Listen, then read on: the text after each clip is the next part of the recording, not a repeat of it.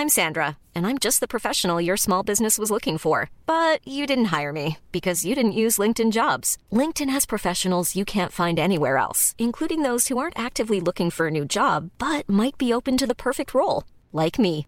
In a given month, over 70% of LinkedIn users don't visit other leading job sites. So if you're not looking on LinkedIn, you'll miss out on great candidates like Sandra. Start hiring professionals like a professional. Post your free job on linkedin.com/people today.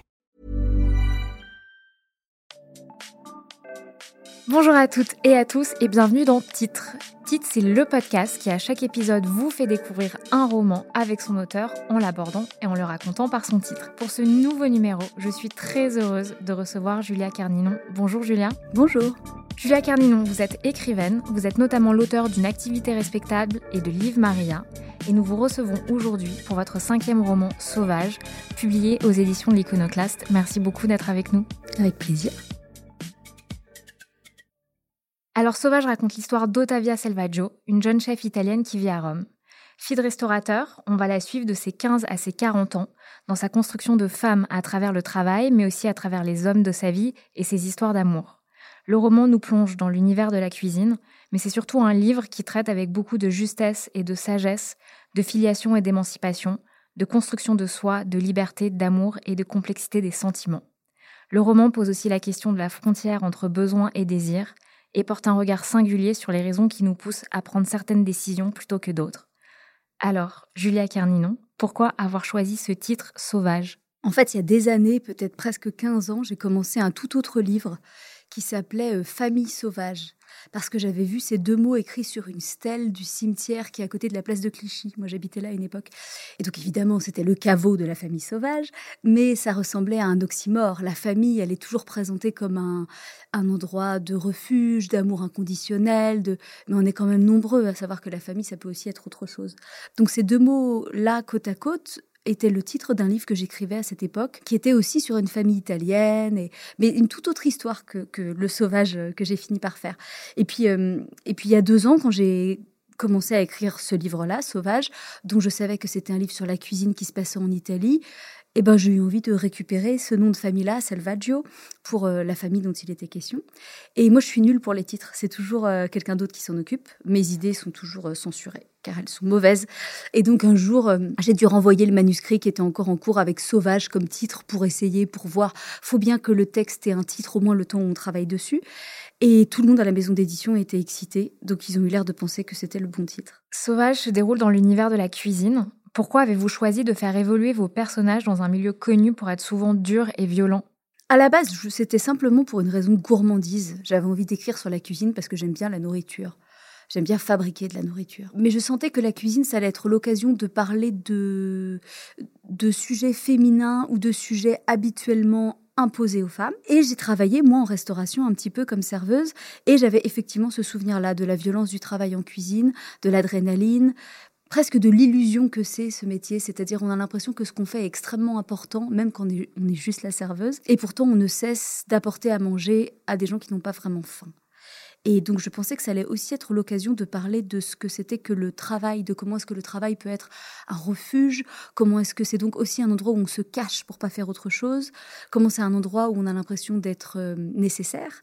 Et c'est une très belle sensation d'être nécessaire, mais parfois c'est un échappatoire. Oui, parce que le travail, c'est l'outil de l'émancipation de l'héroïne. Oui, oui, on pourrait sûrement dire ça. Tout, tout, ça, moi je réfléchis pas du tout à ça quand j'écris des livres. Donc ensuite, je suis assez mauvaise pour en parler pour moi, la, cuisine est quelque chose qui, brutalement, à 15 ans, frappe Otavia comme une chose désirable. Et dès qu'elle y met un demi-orteil, elle découvre qu'elle est raisonnablement douée pour ça. Et que ce métier-là va lui permettre de se rapprocher de son père, de Cassio, qui est le jeune homme avec qui elle découvre la cuisine. Et puis ensuite, la cuisine, la cuisine est une constante dans sa vie. En fait, c'est peut-être à ça que je pensais. Et si bien que la cuisine est toujours là, même quand le reste du paysage de sa vie change de forme. Et, et, ensuite, quand elle est une mère de famille, sa cuisine est un endroit où elle est en contrôle, un endroit où elle peut se réfugier. Alors, le sauvage, il est partout dans le roman. Je pense notamment au caractère sauvage, presque animal des sentiments, des relations et des prises de décision. Est-ce que vous avez pensé l'écriture et votre héroïne par ce prisme-là? Pas des masses. Le titre est venu vraiment plutôt à la fin. Je me fais pas du tout une fiche personnage. J'ai pas un avis très particulier de comment sont mes personnages. Je vois une scène et j'essaye d'écrire cette scène parce qu'elle me remue, parce qu'une toute petite chose dedans me remue. C'est généralement pas une scène qui m'est arrivée, c'est quelque chose que soit que j'imagine, soit que j'imagine à partir d'une scène réelle beaucoup moins intéressante que j'ai vue et que je triture pour la rendre intéressante. Et j'essaie d'écrire cette scène et dans l'opération d'écrire cette scène, je laisse apparaître mon personnage. Et à partir de ce moment-là, il ou elle est comme il ou elle est. Je ne peux plus le modifier. Les gens doivent, doivent être cohérents psychologiquement. Donc tout d'un coup apparaît un personnage que je connais pas très bien, qui, n'existe pas en dehors du livre, mais qui à partir de ce moment-là va se, comporter euh, fidèlement à sa première apparition. Dans le livre, il y a un dialogue qui m'a interpellée. C'est un échange entre Otavia et Cassio. Donc mhm. Cassio, c'est son premier amour. Leur histoire est finie depuis un moment, mais ils reviennent dessus. Et Otavia lui demande Comment si jeune est-ce que j'ai pu te pardonner tout ça? Et Otavio lui répond la sagesse donne de la force, mais l'ignorance aussi. Quand tu étais jeune, tu ne savais pas à quel point c'était grave de me pardonner. moi, j'ai envie de savoir quel regard vous portez sur le pardon. Hmm. Il y a une phrase intéressante dans Gertrude Stein, c'est sa petite amie qui dit euh, qu'il y a les gens qui, qui oublient mais qui ne pardonnent pas, et ceux qui pardonnent mais qui n'oublient pas. Ils jouent sur forget, forgive, mhm. évidemment. Et eh ben, en fait, c'est précisément à cet endroit-là que je mets mon doigt dans le livre sur le pardon. C'est-à-dire que dans l'idée, je pense qu'on devrait être capable de tout pardonner, que c'est la voie de la paix pour nous et pour ceux qui nous ont offensés. Et en même temps, eh ben, les limites du pardon, je crois que c'est celle-là que je souligne dans le livre. C'est-à-dire que les gens qu'on aime, peut-être il faut pas tout leur pardonner. Peut-être il faut leur dire quand ils franchissent des limites, quand ils se comportent trop mal, on est tous un peu les gardiens des uns et des autres, non? Et ça n'est certainement pas faire du bien à quelqu'un que de tout lui permettre. On, tout ça est très clair, par exemple, quand on éduque des enfants, tout le monde nous dit ça, qu'on ne doit pas tout passer à nos enfants mais on fait abstraction du fait qu'on est tous encore des enfants. Et que la seule différence quand on est adulte, c'est qu'il n'y a plus vraiment de parents au-dessus de nous pour nous contrôler. Donc ce sont les autres qui doivent nous contrôler. Donc je pense que le pardon est une belle chose, mais qu'elle contient, comme beaucoup de belles choses, son pendant périlleux. Et justement, est-ce que on pardonne aux êtres qui nous ont fait du mal par indulgence pour la personne qu'on a été ou par indulgence pour la personne qui nous a blessés? On pardonne aux gens qui nous ont fait du mal par... Euh, par amour ou par mépris. Mm. Soit on considère qu'ils sont misérables de nous avoir fait du mal et donc que les pardonner ne nous coûte rien, soit on les aime trop et on peut tout leur pardonner. L'indulgence euh, ne fait pas partie des qualités que je mettrais haut. Qu'est-ce qui est sauvage dans l'amour? Ah, c'est une question intéressante. Je pense beaucoup à ça ces temps-ci, à la façon dont l'amour est quelque chose qui nous a été présenté, en tout cas qu'il est encore aujourd'hui, comme euh, euh, un élément nécessaire de notre vie. On doit inspirer de l'amour aux gens, on doit en ressentir, on est censé vivre quelques belles histoires d'amour dans nos vies. Idéalement, elles doivent être euh, monogames et au long cours. On doit aimer nos enfants, on doit évidemment être doué dans l'expression corporelle de l'amour qui est le sexe. Et pourtant, euh, Personne nous explique comment faire ça. Cette espèce de truc incroyablement compliqué qui est présenté comme étant incroyablement simple, et ensuite on s'étonne que personne n'y arrive. Mm. Qu'est-ce qu'il y a de sauvage dans l'amour? Bah, Son indéfinition totale.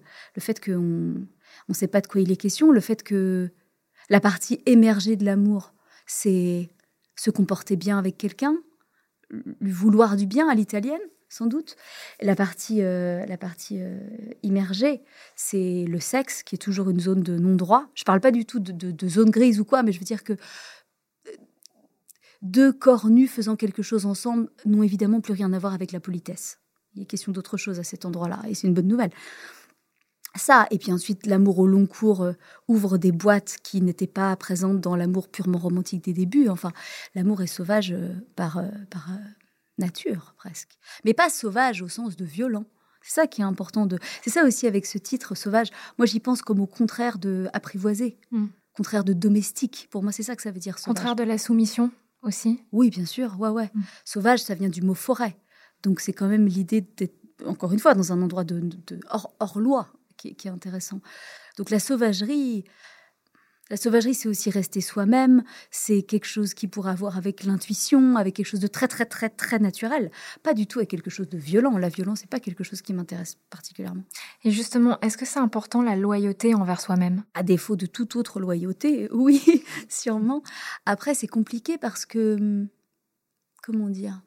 Peut-être c'est pas tellement la loyauté. C'est intéressant d'être en contact avec soi. C'est important de savoir ce qui nous fait du bien. C'est important de savoir se protéger. C'est important d'avoir de l'amour propre, peut-être. Que c'est ça qui est qui dérange certaines personnes avec ce personnage d'Otavia, c'est qu'elle a de l'amour propre. Elle n'a pas envie de se laisser piétiner pour n'importe quelle raison. Et c'est pas tellement comme ça que les petites filles sont éduquées encore aujourd'hui. Elle a de l'amour propre, mais en même temps, elle accepte aussi beaucoup des gens qu'elle aime, notamment de Cassio. Et, et d'ailleurs, vous écrivez dans le livre ça, c'est assez beau sur, euh, sur euh, le bien et le mal que peut procurer l'amour. Euh, vous dites, enfin vous dites, mhm. l'héroïne dit, ce que je croyais avoir appris avec le temps, c'était que l'inimitié aussi liait les êtres humains, que la querelle était une corde tout aussi solide que l'amour pour nous attacher les uns aux autres. Lorsque tout avait été pardonné mais non oublié, demeurait cette intimité de la violence entre ceux qui l'avaient partagé et y avaient survécu. Est-ce que vous pouvez me dire en quoi le conflit et l'échec unissent? Quand ça a duré suffisamment longtemps quand ça a été suffisamment euh, profond. Et de fait, il peut sans doute pas y avoir de conflit aussi long si les gens à la base n'ont pas des sentiments très forts les uns pour les autres. Quand on se dispute avec quelqu'un dont on n'a rien affiche, ça dure pas des années. Donc euh, peut-être que le conflit peut être une façon de s'aimer, euh, un échec de, façon de s'aimer, mais quand même une tentative de rester ensemble, de discuter. De, de, de ce point de vue-là, ça m'intéressait. Dans ce livre, il y a effectivement on voit Otavia en contact avec plusieurs hommes et on pourrait penser que c'est euh, beaucoup d'histoires d'amour. Mais moi, j'y pense vraiment comme à des, à des relations, encore une fois. Elle, elle est en rapport avec ces hommes. Les, les, moments que je montre, elle a des discussions avec eux. Elle a des confrontations avec eux, mais surtout des discussions, des confessions, des réflexions. Pas grand-chose qui a à voir ni avec l'amour romantique, ni avec la séduction, ni avec même les scènes avec son mari, en réalité, parlent de l'organisation domestique davantage que de, je sais pas moi, de l'engagement, par exemple. Donc ça, les, les rapports entre les êtres humains, je trouve ça absolument fascinant. Et je crois que j'essaye d'écrire là-dessus, mais je ne sais jamais si j'y arrive. Est-ce que s'aimer encore après les conflits, les échecs, c'est pas peut-être construire l'amour le plus solide qui soit? Si, si, vraisemblablement. On peut considérer qu'un couple qui dure est un couple qui face à chaque obstacle, à trouver une solution. Comme quand on fait du cheval et qu'on saute les trucs les uns après les autres et qu'on ne sait jamais lequel on va rater. Ben, en fait, c'est ça. Et puis un couple s'arrête quand se présente un obstacle qu'ils n'arrivent pas à surmonter ensemble. C'est assez simple. Est-ce que pour Otavia, votre héroïne, euh, l'amour va toujours de pair avec la douleur? Non, je pense pas du tout. Je pense que hum, il y a une libraire qui me parlait de ça l'autre jour. Euh, elle avait l'air étonnée par ce qu'elle disait elle-même. Je crois que que ce personnage est complètement du côté du bonheur le bonheur est une chose complètement. C'est vraiment comme le truc américain, quoi, la poursuite du bonheur, le droit à la poursuite du bonheur. C'est beau quand même ce truc-là. Euh, non, non, la douleur est pas du tout, euh, pas du tout un sujet dans ce bouquin, je pense. En quoi le caractère sauvage des femmes s'exprime différemment de celui des hommes? Ah, ça c'est intéressant. J'hésite ces temps-ci à dire des choses sur les différences entre les hommes et les femmes parce que je me rends compte que j'ai l'impression de connaître assez bien le dossier féminin, mais en fait, je ne sais pas très bien ce qui se passe dans la tête des hommes. Et c'est bien parce que je les accuse toujours de ne pas savoir ce qui se passe dans nos têtes à nous, donc c'est fair play finalement. En quoi c'est différent? Peut-être ça. Peut-être ça explose d'avoir été en cocotte minute. Ou peut-être au contraire que ça se passe de façon plus secrète parce que parce qu'on a l'habitude de faire des choses clandestines. Je, ne sais pas. Ça, je, ça, c'est mystérieux. Et qu'est-ce que votre héroïne a de masculin? Ben, la certitude qu'elle a le droit. Hmm. La certitude qu'elle est forcément l'égale d'un homme, qu'elle doit avoir le même droit à la liberté, le même droit au temps libre, le même droit de disposer de son temps. Euh, aucun des personnages du livre ne la reprend là-dessus. Personne ne lui dit tu es une femme, tu dois faire ça. Euh, elle, se fait accuser à droite à gauche de ne pas faire les choses exactement comme il faudrait. Et de fait, elle ne fait pas les choses exactement comme il faudrait. Mais personne n'avance cet argument-là. Personne questionne sa légitimité Pas à l'intérieur du livre, non. Hmm. Pas, pas ça. Pas, en tout cas, pas au prétexte qu'elle est une femme. Hmm. Il n'est jamais question de ça. Euh, en revanche, la réception du livre parle beaucoup de ça, du fait qu'elle se comporte comme un homme, même pas comme un, un gros con, juste comme un homme, avec ce fait de privilégier son travail, de considérer que elle peut, tant qu'elle est au travail, elle est débarrassée de tout le reste et qu'elle peut y rester aussi longtemps qu'elle veut. Par rapport à ses enfants aussi. Par rapport à ses mmh. enfants, euh, le fait d'être aussi intéressée par son travail. Je veux dire aussi que elle soit jamais complètement là parce qu'elle y pense. Euh, le fait de suivre ses intuitions, le fait de ne pas considérer qu'elle est de devoir envers les uns et les autres.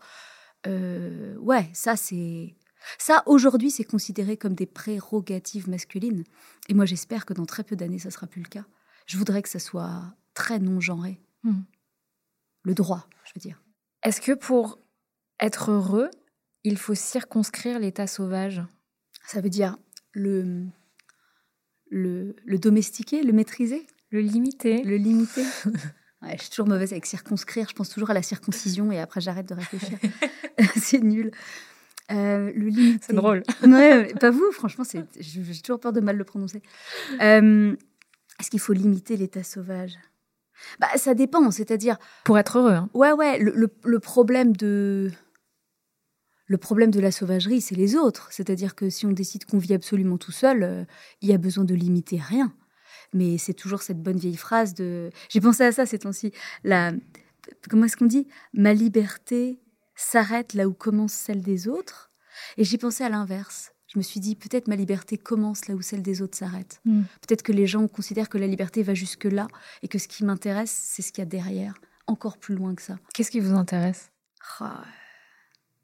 Ouais, peut-être une absolue liberté, mais qui serait jamais culpabilisante, quoi. Peut-être euh, pouvoir tout le temps, peut-être un truc comme ça, mais en même temps. Le frein à la liberté, c'est la culpabilité? En général, oui. En général, c'est ce qu'on dit. Et, de fait, c'est ça qui se passe avec ce livre. Euh, les gens la trouvent égoïste. Ça veut dire que c'est un livre où elle ne vole personne, elle ne tue personne, elle ne blesse personne, elle ne fait rien de. C'est juste une mère de famille qui travaille, non? Et pourtant, elle a l'air égoïste. Eh ben, ouais, il y a une part de culpabi- culpabilité ou de culpabilisation, ou comment est-ce qu'on dit ça? Il y a toujours quelqu'un pour nous rappeler à l'ordre. Ce qui peut gêner aussi, c'est qu'elle soit particulièrement forte. Ouais, mais ça c'est pareil. Faut-il donc que les femmes qui apparaissent dans les livres que nous connaissons soient à ce point-là des personnages secondaires pour que le personnage d'une femme qui travaille et a un avis sur son propre destin semble trop forte? Bah, Qu'est-ce que c'est que cette idée? Pour pourquoi? C'est- Ces expressions de femmes puissantes, c'est toujours juste des femmes qui essayent d'avoir une vie en entier. Euh, moi, le, le- le pouvoir est quelque chose qui m'intéresse vraiment pas du tout. Par exemple, mais, mais la, la force qu'on puisse exercer pour son propre bénéfice, la force de décision, la force de choix, la, la- bah ouais, ça, évidemment, ça devrait être évident que les femmes aussi, elles ont ça. Une forme d'individualité. Ouais, oui, oui, vraiment. Ça, c'est quelque chose qui nous est ôté au bout d'un moment, je trouve. Ou en tout cas qu'il faut sans arrêt défendre. C'est aussi cette phrase géniale de, de Beauvoir qui était écrite dans le cabinet où j'allais faire ma rééducation après avoir accouché. Il y avait écrit quelque chose du genre N'oubliez jamais qu'il suffira d'une seule crise pour que vos droits vous soient retirés. La fragilité des droits qu'on accorde aux femmes, c'est quelque chose à quoi il faut effectivement rester très vigilant. Un des personnages prononce cette phrase qui va marquer Otavia, le personnage principal. L'amour, c'est du travail, le travail, c'est de l'amour. Est-ce que vous êtes d'accord avec cette maxime? En fait, c'est une phrase de William Follman. C'est dans un roman de Follman, il dit ça, il dit euh, le travail c'est de l'amour. Et euh, moi, ça m'a toujours beaucoup intéressé le travail. Parce que je fais ce travail d'écrire des livres qui est très particulier. Mais euh, quand j'étais plus jeune, j'ai souvent préféré rester à la maison à écrire plutôt que sortir voir les amis. Et c'était pas quelque chose qui était très bien vu quand on était jeune. L'idée d'avoir quelque chose de plus intéressant à faire que de voir des gens. Qu'est-ce qui pouvait être plus intéressant que voir des gens Et donc, quand j'étais tombée sur cette phrase de Follman il y a très longtemps, ça m'avait beaucoup réconfortée. De me dire que le travail aussi était une forme d'amour. Je, je comprenais pas davantage cette phrase que ça, mais je me disais que voilà que le travail s'opposait pas à l'amour, que le travail n'était pas de la sécheresse, que l'envie d'écrire des des bouquins un samedi soir plutôt que sortir, c'était pas quelque chose qui n'était pas tourné vers les autres. Ça pouvait, ça serait tourné vers les autres plus tard peut-être. Et, euh, et, et là et là entre Cassio et Otavia, euh, je réutilise la phrase, mais c'est un, un peu le même débat qu'ils ont. C'est ils travaillent très dur ensemble et ils essayent en même temps d'avoir une histoire d'amour. Ils confondent le fait d'être amoureux avec le fait d'être amoureux de la même chose, tous les deux, qui est la cuisine. Et donc, euh, et donc ils essayent de comprendre ce qu'ils font ensemble. Si le travail c'est de l'amour, alors tout va bien. Mais c'est aussi vrai que l'amour c'est du travail. Et ni vu ni connu, le temps passe comme ça. Travailler pour une relation, c'est un acte d'amour aussi. Ah, Ça, je sais jamais. C'est toujours délicat quand on met ces mots-là dans l'amour, quand on parle de faire des efforts, quand on parle de pff, même de faire de la thérapie, quoi. Et en même temps, l'idée que tout ça puisse fonctionner complètement tout seul pour toujours, ça semble euh, vraiment illusoire, enfin même stupide. Je sais pas. Je suis trop jeune pour répondre à cette question. Est-ce que vous pouvez me donner un plat qui pourrait caractériser le livre? Ah. Oh bah un plat italien évidemment, un truc. Euh, tous les plats italiens ils sont merveilleux. Mais ah, si je sais des, un, des, un, des plats dont il est question au début, des pastas à la matriciana.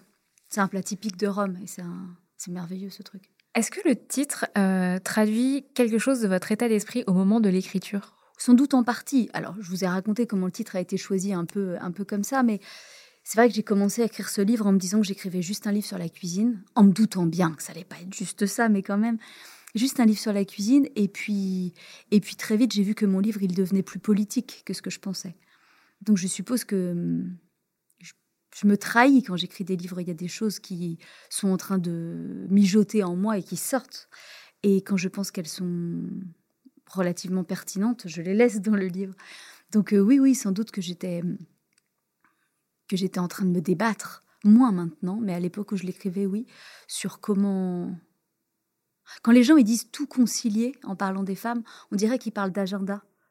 Ils, se demandent comment est-ce qu'on va faire pour euh, travailler puis aller chercher les enfants à l'école. Le problème n'a jamais été un problème d'agenda, en réalité. Il suffit d'avoir un agenda, il suffit de s'organiser. C'est pas vraiment ça le problème. Le problème, c'est les émotions.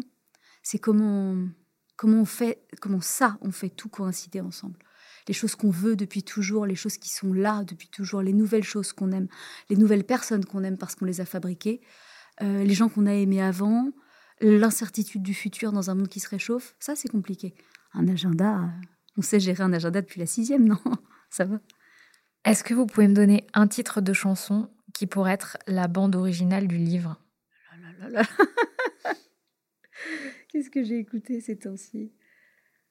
Qu'est-ce que vous écoutiez pendant l'écriture du roman? Qu'est-ce que j'écoutais pendant l'écriture du roman? C'est une bonne question. Qu'est-ce que j'écoutais? De la, de la daube. J'écoute de la daube. J'écoute Skyrock comme une malade. Enfin, j'adore Skyrock, je devrais pas dire ça. Mais, euh, les gens pensent toujours que j'écoute France Culture et je suis embarrassée après. Euh, qu'est-ce que j'ai écouté? Donc du rap. Ouais, du non mais du rap français de, de la de la meilleure espèce. Euh, ça, et puis non, mais des trucs, des trucs des années 80 assez beaux. Oh là là, je saurais pas vous dire quelque chose. Elton John, j'en sais rien. Et enfin, un titre d'ouvrage qui vous a marqué Pour le titre ou pour le livre? Pour dans votre vie.